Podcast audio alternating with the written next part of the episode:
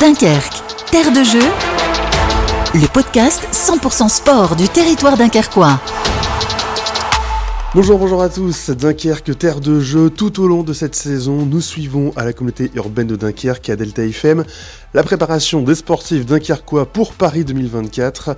L'une des chances les plus sûres de médailles pour la France pour ces Jeux Olympiques, c'est l'haltérophile dunkerquois Romain Imadouchen. Il nous fait vivre son quotidien de champion, une hygiène de vie au top, mais ça n'a pas toujours été le cas. Interview avec son président au club de Rosendal, Patrick Lefebvre. Interview. Merci Romain d'être avec nous.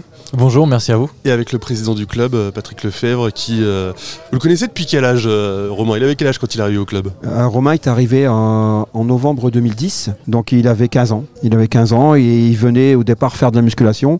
Et on a tout de suite repéré ses qualités athlétiques qui étaient euh, hors normes. Donc du coup, euh, on l'a orienté euh, avec son accord, bien sûr, sur l'haltérophilie qu'il connaissait pas. Donc il a fait le bon choix. Donc depuis maintenant euh, 13 ans, il pratique ce sport avec brio. C'est vrai que votre, votre rapport à l'haltérophilie il est assez incroyable. Juste avant, question toute bête, comment vous, allez là? Quelques mois des, des Jeux, tout va bien Pleine forme? Très bien, on a eu quelques petits soucis sur les genoux euh, pendant les préparations, notamment sur celle des championnats du monde à Riyad.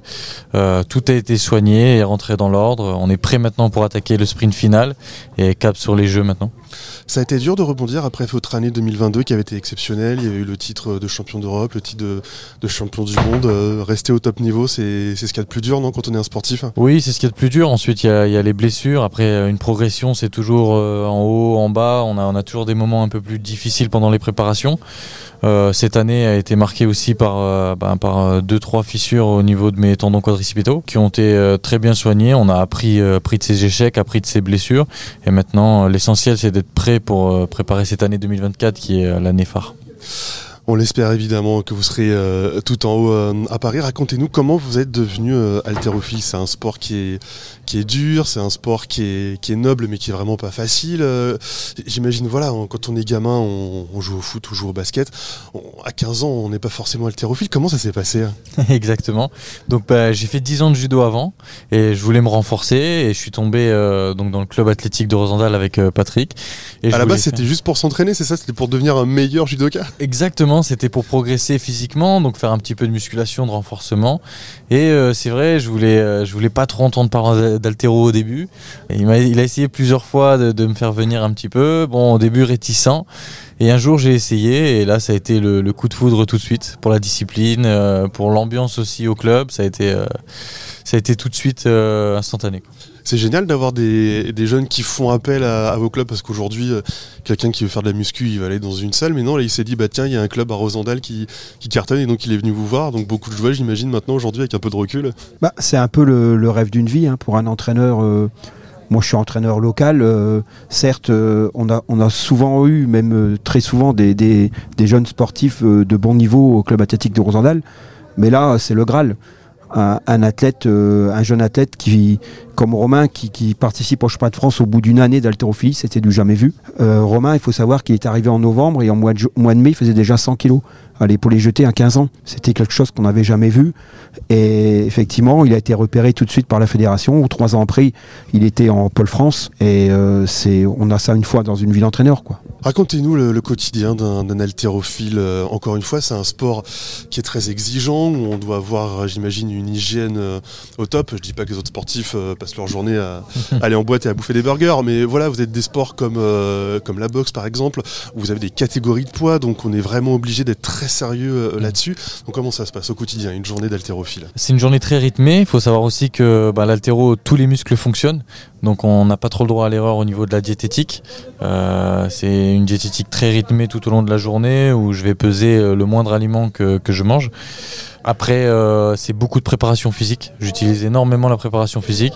Le matin, on va dire que bah, c'est plus, euh, plus ce que je fais à l'entraînement. Le soir va être plus rythmé sur l'altéro avec plus de concentration. après, c'est beaucoup de, beaucoup de kiné.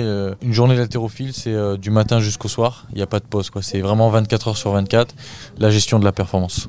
L'une de vos forces aussi, c'est justement votre sérieux. Je crois que très tôt, vous vous êtes intéressé à tout ce qui était diététique, à tout ce qui était sommeil.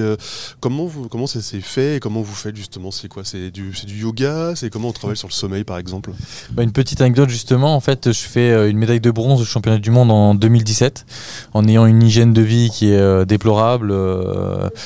tous les fast-food possibles et imaginables, la console jusqu'à très tard. Et je pense que ça a été euh, un beau cadeau cette médaille et la plus grande claque que j'ai pris. Ça m'a remis en question. Je me suis dit attends, si tu arrives à faire ça en ayant euh, rien optimisé, il y a, quelque chose à faire. On peut aller loin dans cette discipline. Et euh, c'est là où vraiment j'ai changé du jour au lendemain et me dire il faut que j'augmente l'hygiène de vie et il faut que j'optimise le moindre détail de la performance. Romain Douchen qui est euh, avec nous, euh, haltérophile dunkerquois. Désormais, donc, on est tourné évidemment vers euh, Paris 2024. Comment elle se passe la préparation? Déjà, comment ça se passe Comment est-ce qu'il y a une qualification? Est-ce que vous, comment vous serez qualifié pour ces Jeux à Paris? Alors pour la qualification, il faut rentrer dans le top 10 mondial et on fait 5 participations. Maintenant, comme on est pays hôte, il faut rentrer dans les deux meilleurs Français et on fait 4 participations. on va dire que la, la campagne est plutôt bien partie pour moi. Elle se terminera au mois d'avril et on aura la sélection officielle. Ça, avec votre record à, je crois, c'est quoi, 213 kilos euh, Oui. a priori, là, vous êtes, euh, vous êtes tranquille. A priori. Alors, ce qui est intéressant, c'est qu'évidemment, bah, maintenant, vous êtes donc euh, préparé pour ces, pour ces jeux, vous travaillez à l'INSEP, ça fait des années euh, que vous n'êtes plus vraiment dans, dans le Dunkerquois.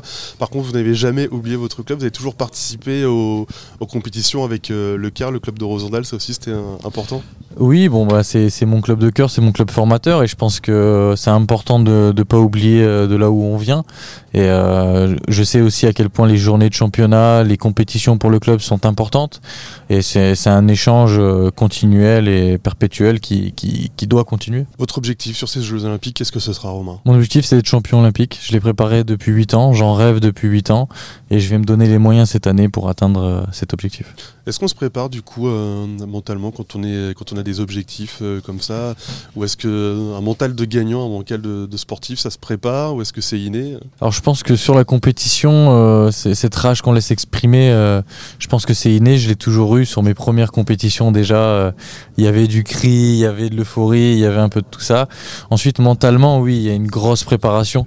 Euh, viser le titre suprême dans la plus grande des compétitions représente énormément au quotidien de, stress, euh, d'angoisse. Mais on apprend à le gérer et on apprend à vivre avec.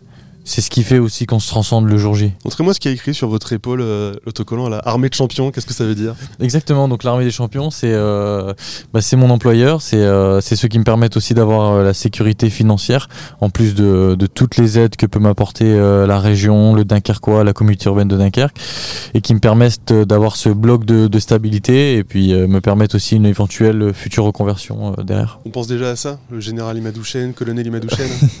Oui, on, on y pense forcément la reconversion, euh, c'est un moment important de notre carrière aussi. Et euh, plus il est anticipé, euh, mieux il sera.